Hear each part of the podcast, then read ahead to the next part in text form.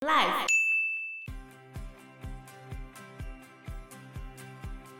对，虽然后来那个赔偿金就是有打折，他们还是要付九千万法郎，嗯，但是海蒂根本就付不起呀，所以他还被迫跟法国的银行先借高利贷，我先跟你借钱还你，然后再慢慢还银行。Hello，大家好，我是 Joe，我是 Fana，我是 Anna。那里风景漂亮吗？海地海岸线非常的漂亮，海边非常的美，然后观光客去都是去那边就是看海的。哦，可是你看人均 GDP，他们才七八百块美金，哎，就是物价跟他们人民的收入非常的不成比例。他们的公车大概只要三到十块台币，然后计程车是十块美金起跳。那差很多哎、欸，就计程车大概三百块，的公车大概三块。他们的公车叫 Tap Tap，很像泰国的双条车，就是有两排座位，有窗户的那种吗？当然有窗户啊，他们有冷气、啊，他们没有冷气。Tap Tap 到站要下车的时候，你跟驾驶座中间有一支牙刷，你就往前戳，然后戳他的玻璃，抠抠抠，他就停车，很有趣吧？嗯、你可以体验一下，蛮有趣的。可是没水哎，没水没电。没有啦，是贫民窟啦。一般民众就是水跟电是不稳定的。贫民窟的话是没水也没有电，家家户户一定都会有一个小水井，所以就靠那个为生。对啊，你要去水井打水起来洗澡啊，然后吃东西啊。所以他们肺炎没有那么严重，你知道为什么吗？为什么？因为他们都开窗户啊，然后那个病毒就会被吹走。哦，这样子哦。看一个报道是这样写的啊，因为很通风啊。然后再第二个原因是因为他们都很年轻，因为他们的平均年龄是二十几岁。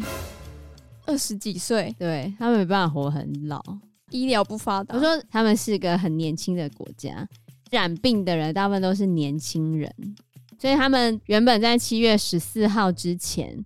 是西半球，就是东西半球，西半球唯一一个没有拿到 COVID-19 疫苗的国家。但是十五号的时候，他们拿到了，他们拿到五十万只了。COVAX 有给他们五十万只。那他们人口多少？根据二零一九年的资料，海地的总人口数是一千一百二十四万人。海地的人口年龄中位数大概是二十三岁。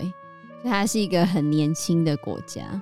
然后依据二零一五年世界卫生组织的调查，海地人口的平均预期寿命是六十三点五岁，然后其中女生预期是六十五点五岁，然后男生是六十一点五岁。哦，差了四岁，差不多啊。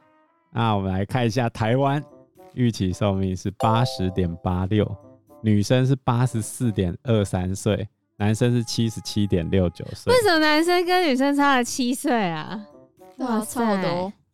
我们讲平均寿命就好了。台湾是八十点八六，我们四舍五入一下，八十一，八十一。然后海地是六十三点五岁，给他算六十四的话，这样跟我们差了十七岁，平均少活我们十七年。这个落差是怎么来的？然后他们经济很惨，各种惨，因为他们在法国殖民之后嘛，他们长期忍受歧视跟压榨，所以他们开始革命。那他们其实运气很好，趁着拿破仑的那时候，击败拿破仑的军队，迎来独立哦。在一八零四年一月一号的时候，终于独立建国。一八零四年是什么时候？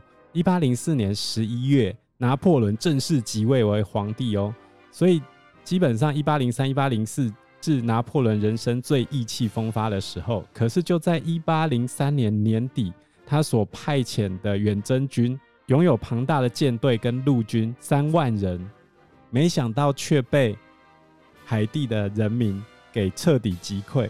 但是当时他们独立建国之后，那时候的法国就是。软硬兼施，然后就说他们失去了这个重要的经济来源，然后对海地要求天价的赔偿。他说：“你们独立成功之后，我就丧失了这个殖民地嘛，所以你们要赔偿我，赔偿一亿五千万法郎。那很多哎、欸，对啊、所以他们是从那时候赔到现在吗？没错，这个非常的夸张，因为一直到一八二五年的时候，读了很久，他们海地的领袖还是签署了这个不平等条约来换取独立，所以他们就要还一亿五千万法郎。”这要还到什么时候？美国维吉尼亚大学的历史学者叫做道特，他有形容这是历史上最大规模的抢案，这不是外交，这是勒索。你想一想嘛，今天你把人家从西非的家拉到这个地方来当奴隶，争取了自由，你还跟他说你要赔我钱？这块地原本也不是你法国的啊。对啊，你抢人家的地，然后把我从我家园拉过来，然后你还要跟我求赔款，这是什么道理？不讲武德，来骗，来偷袭。但是他最终还是签了那个条款。对，因为他们想要独立啊。因为法国有船坚炮利啊，他用他的枪炮跟钢铁逼海地就范嘛。其实这个状况就很像清朝末年的惨况啊。只是海地更早经历了这个状况，他在一八二五年签嘛，一八四零年就是清朝的鸦片战争爆发，所以他们比清朝早了十五年。对，虽然后来那个赔偿金就是有打折，他们还是要付九千万法郎，但是海地根本就付不起呀、啊，所以他还被迫跟。法国的银行先借高利贷，我先跟你借钱还你，然后再慢慢还银行，那不是一样意思？一样啊，对，所以他们花了一百二十二年的时间，一直到一九四七年的时候才把这钱还清。他是还清哦，清朝很多的赔款是没有还完的，比如说赔款四万万两的庚子赔款。是没有赔完的，然后美国后来还拉着大家一起退钱给当时候的中国。现在的清华大学就是用庚子赔款的钱在做的，所以其实清朝没有赔完这一笔钱，可是海地是花了上百年的时间把这笔巨债给还掉。那他们很厉害哎，就这样一直还，一直还。可是他们要怎么还钱？他们要还钱的时候，也只能跟人民课重税来还钱，然后经济就不好啊。所以海地就一直陷入了独裁跟军事政变的恶性循环，就一直是这样子的状态。从以前到现在都是这样。对啊，其实被法国殖民的殖民地状况似乎比较不好，比如说黎巴嫩之前也是法国的殖民地。贝鲁特大爆炸之后，现在他们状况也是非常糟糕。那我们来讲一下贝鲁特大爆炸。嗯。好，去年贝鲁特爆炸事故是发生在八月四号的下午六点左右，在黎巴嫩首都贝鲁特发生了两起大型爆炸事故，然后造成重大人员伤亡和财产损失。这场事故导致两百人死亡，然后超过六千五百人受伤。并且导致三十万人无家可归。黎巴嫩公共保安部称，爆炸与二零一四年开始存放于港内的两千吨硝酸铵有关。你看到这个爆炸案发生之后，黎巴嫩的总理引咎辞职，辞职之后就变成算是过渡政府的状态，结果一直到现在，这个调查报告都没有出来啊。然后黎巴嫩政府整个陷入完全失能的状态，空转了到现在，因为大家瞧不出来下一个要由谁来接，那这样就算了，民众是加不到油的，这也是陷入经济萧条，对啊，马克宏想要进入协调，嗯，也协调不来，所以法国的殖民地常常都会陷入政治僵局跟战乱。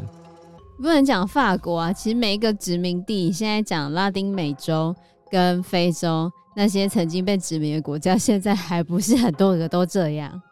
但是也有比较 OK 的案例啊，像谁？纽澳啊。可是纽澳你不能这样讲，因为他们大部分的主体是白人呢、啊。你的意思是说黑人国家就不行吗？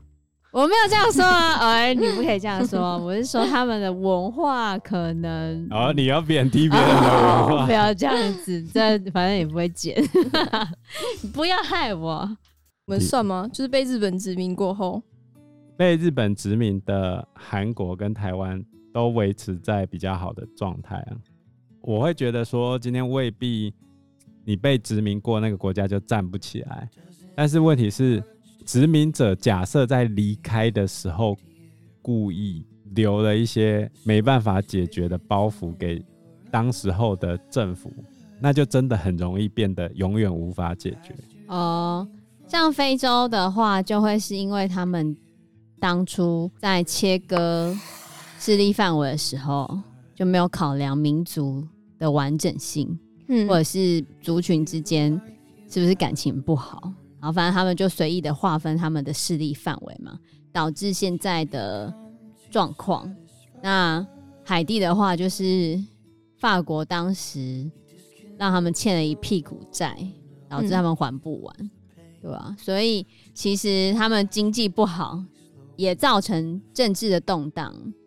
他们政治也一直都不是很 OK，要么就是总统上任之后发生暴动或政变。要么就是被外国的势力介入，然后被推翻，就变成他的宿命。